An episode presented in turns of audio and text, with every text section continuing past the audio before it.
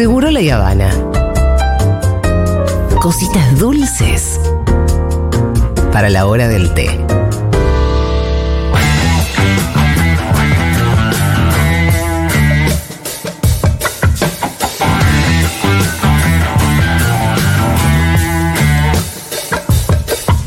Hola, Kike Viale. Había gente que ya estaba asustada. ¿Cómo no viene Kike?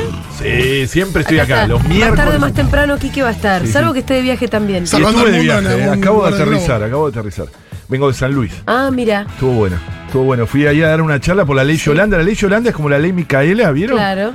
Pero la ley Yolanda es por Yolanda Ortiz, que fue la primera secretaria, se llamaba en ese momento, de Recursos Naturales la tercera presidencia de Perón, en 1972. Y tenía el doble mérito de ser una de las primeras mujeres, o de las primeras en ser secretaria de Estado, y además de este tema. Y era una genia total. Eh, Es más, es la que influye un montón en la famosa carta de Perón a los Claro, pueblos del mundo. Claro. Eh, y tenía un conocimiento de la ecología política como pocas. Y el año pasado se sancionó la ley, o el anteaño, no me acuerdo, 2020, fin de 2020, se sancionó la ley Yolanda que obliga a, a todos los poderes del Estado a capacitarse en materia ambiental así de forma transversal. Y entonces en San Luis me convocaron para ir a hablar y hablé con, con el Poder Legislativo, con todos los diputados y senadores. Así que me mandé una. un- un- un- estuvo bueno. ¿Había alguno que conocieras por eh, enemigo de la lucha por el medio ambiente? En este caso no. Le- le- pod- Porque algún día te podría mandar a darse la de Angeli. Sí, pero es raro eso. O sea, en San Luis eh, tiene una política mucho más amable. No, yo, yo lo pensaba eso. Jamás me van a llamar para dar la charla esa en. o ¿En sea, dónde? Y en Córdoba. En San Juan. O en San Juan ni, a- ni, ni loco. Mendoza, San Juan, Chubut, San tampoco. Juan no, no tengo la No entrada prohibida. Claro. Tengo que ir directo a Hacha. Eh, ¿Para cuál es la provincia que tiene más entrada prohibida? ¿Chubut, Mendoza, San Juan? San Juan, la ciudad de Buenos Aires. No, pero en Chubut vos sos un héroe. No, no, en Chubut de la asamblea. está todo bien. Está todo digo, las bien. autoridades. No, las autoridades en Chubut sí me odian. Me odian mal. Por eso cuando hubo lío la otra vez yo no fui porque iban a querer eh, como instalar de que yo llevé no sé qué. Eh, sí, sí, sí. no, Bueno, escúchame, Sí. eh, ¿estuviste contento con el triunfo de Lula? Te vi tuiteando, sí. eh, porque, sobre todo porque el triunfo de Bolsonaro hubiese sido una catástrofe, ¿no? En todo sentido. En todo sentido. Y para la Amazonía. Pero para la Amazonía, para nuestros temas también. Yo no quiero enfrascarme nada más que en esto, esto excede. Ahora se estaban viendo imágenes terribles de los bloqueos que hay. Sí, hay mucha tensión en este momento Sí, en Brasil. la- No, pero hay un grupo de bolsonaristas, no sé si lo vieron, estos de los últimos minutos, eh, eh, haciendo el saludo nazi, cantando una canción. sí, sí. pero miles Bueno. de personas haciendo el saludo nazi. Sí, en Río de Janeiro están reclamando la actuación de los militar, militares. Eh, no, hubiese sido terrible, pero... Buenos perdedores Claro. lo de la derecha, como se caracteriza, ¿no? C- Claro, como siempre. Pero bueno, lo que dijimos que era un alivio, ¿no? El triunfo de Lula por la Amazonía, por los pueblos indígenas. Esto es muy importante. ¿eh? Bolsonaro tenía una política en contra de los pueblos indígenas muy grande. No es casual que sea la misma que tiene Patricia Burrich, o sea, la misma lógica de desconocerlo, discriminarlo. Eh, ahora les voy a decir algunas frases que había dicho. Eh, y obviamente todas las minorías, ¿no? Todas las minorías respiran que hay un cambio absoluto. Ahí te eh, est- estuvimos viendo con muchísima atención. Yo te tu- eh, le, le escribía mensajes a Juli Sí, de los eh, nervios que tenía. en C5N. En vivo y en directo, pobre. Todo el Eh, mundo me escribió esa noche. Por suerte estuve bastante al pedo, con lo cual le contestaba a la gente. No, no. Lo que sí era re difícil Te, el- te compraste una. una- Sí, es muy difícil la, la con- la comunicación, ¿no? Es que no, en realidad hacíamos un poco de sparring del gato Claro. silvestre y Daniela Claro. Ballester, que eran ellos los que conducían. Nosotros estábamos en el piso, sobre todo para bancar ante la circunstancia de que Se, Se cortara cae, se Caiga. cayera, se cayera ya la comunicación, pero, pero eran ellos, entonces nosotros estábamos medio ahí. Sí. Hubo momentos donde me aburrí muchísimo también. Bueno, pero también estabas con la tensión esa. sí, ¿no? todo, todo. sí, de que sí, gane Bolsonaro. Obvio. Porque recién a los 65 puntos de Terrible. contados Terrible. empe- se dio vuelta. Se empezó a dar vuelta, sí. Y no, pocas veces, esto, esto lo decíamos, pocas veces unas elecciones tenían tantas consecuencias fuera del país del que se vota, ¿no? Sí. Eh, siempre se dice que en Estados Unidos también deberíamos votar todo, porque lo que se decía en Estados Unidos termina en el resto del mundo. Eh, y en este caso tenía que ver con eso, ¿no? Más nosotros, el socio comercial, el, país vecino. eh, la verdad que las consecuencias de, de ganar Bolsonaro hubiesen irradiado con fuerza eso. Eh, pero en lo nuestro es, es- es increíble. Y el discurso de Lula, el que leyó, o sea, el que preparó, eso es lo interesante. Sí. Vieron que primero leyó y después hizo uno en, en- en la calle, Sí. más eh, espontáneo. Pero ese lo leyó que fue bastante sorprendente porque estaba como muy cansado. eh, y, y en su discurso le dio una centralidad enorme. Eso a nosotros no- nos gustó mucho. Varios párrafos, eh, varios minutos le dedicó a la, a la cuestión socioambiental.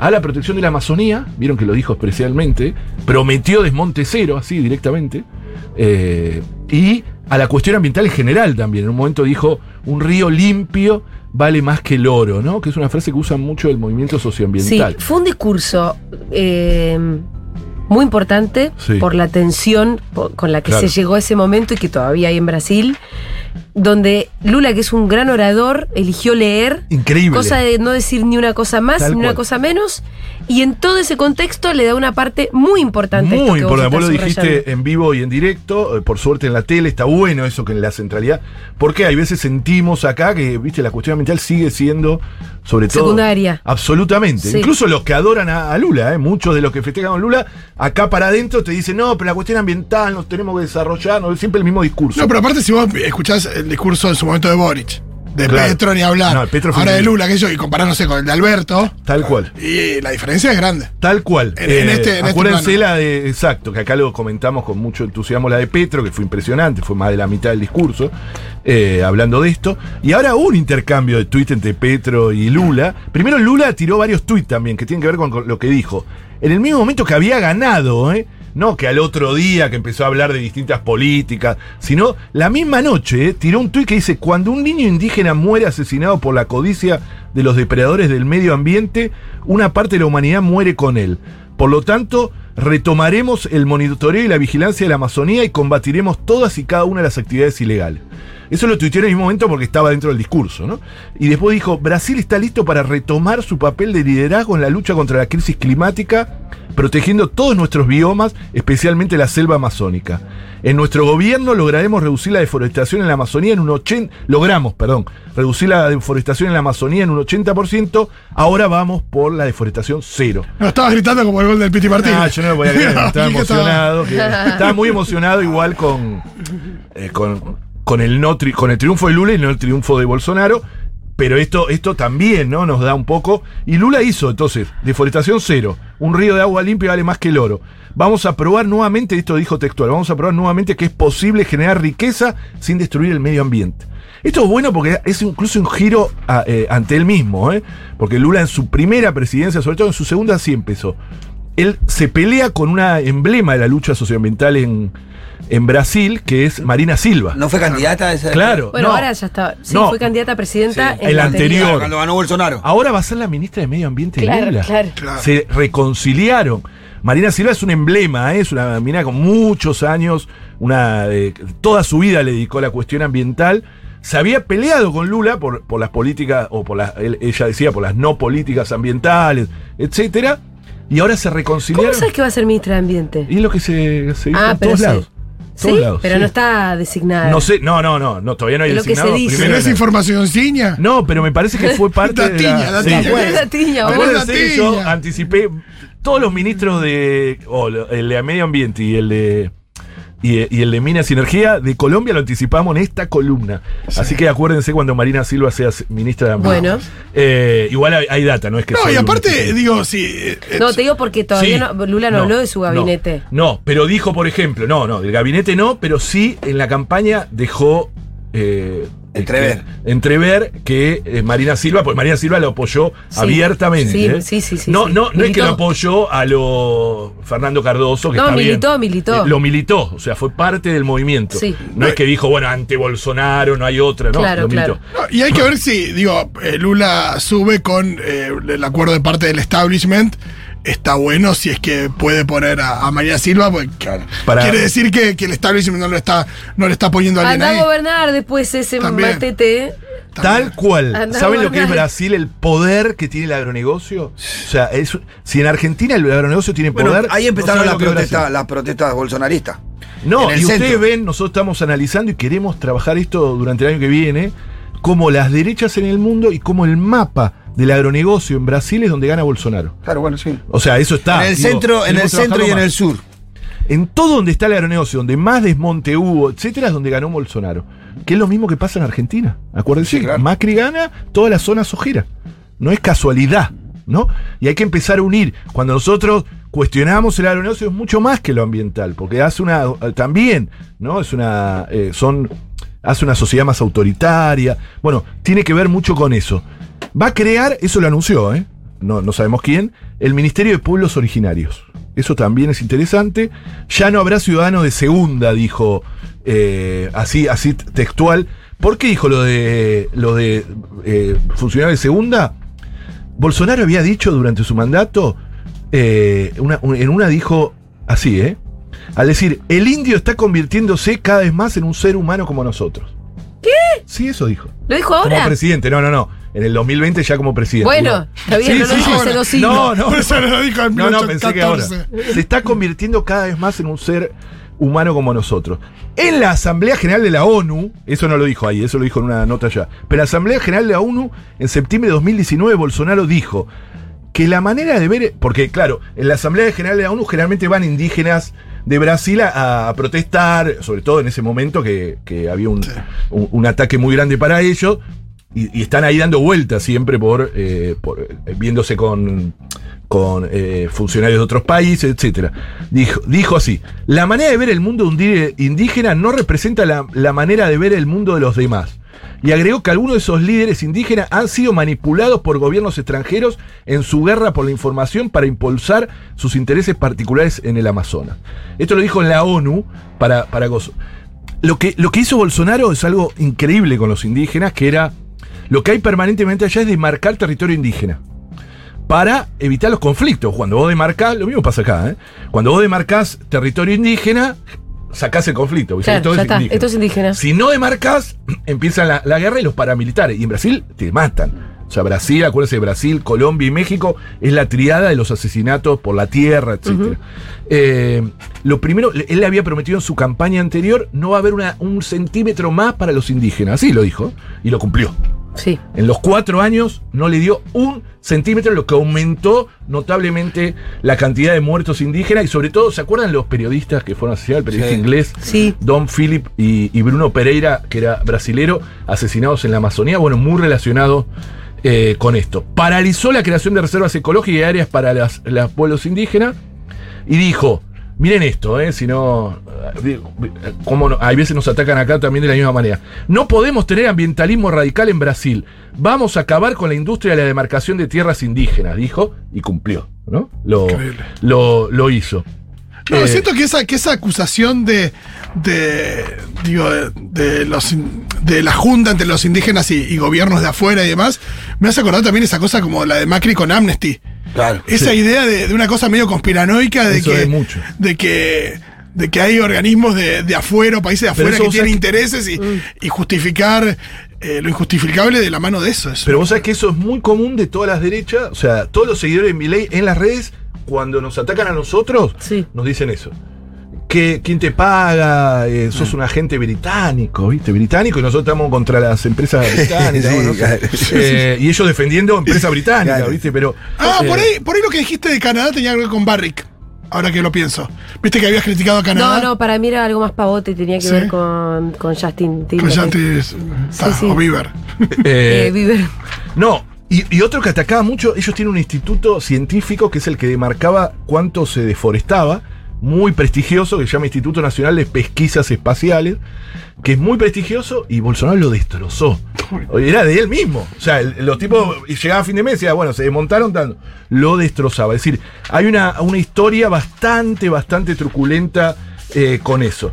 El que se copó con, con el triunfo de esto fue Petro, ¿no? Y me imagino. Sí, sí, claro. Petro, Petro estaba muy copado, recomiende, eh, bueno, es un país vecino, un país muy grande, que comparte la Amazonía, o sea, no son los únicos, también Bolivia y otros países, pero fundamentalmente son los países que más, obviamente Brasil por lejos tiene más Amazonía, pero eh, Colombia también. Y fíjense que los tuits de Gustavo Petro, o sea, que solo estos tuits, ¿eh? temas, así puso. Tema, esto textual, ¿eh? Cuando ganó, lo felicitó y después dijo, tema de una agenda con Brasil. Y puso cuatro temas. El rescate de la selva amazónica y su investigación científica. Dos, el camino a una nueva política antidrogas no violento, que eso siempre está. Tres, la red integrada de energía eléctrica de América Latina con energías limpias. Sí. Petro está obsesionado con que, y que la- yo también, eh, yo estoy obsesionado con Petro, pero también con la red de energía limpia, de que la salida es regional. O sea, Claro. tenemos que pensar la claro. salida regional. Sí, Imaginen sí, sí, sí. si Brasil, Colombia, Argentina dicen, bueno, vamos a hacer una red de energía entre nosotros y empezamos a salir de los combustibles fósiles y sacar a las petroleras, estas transnacionales que nos vienen a saquear.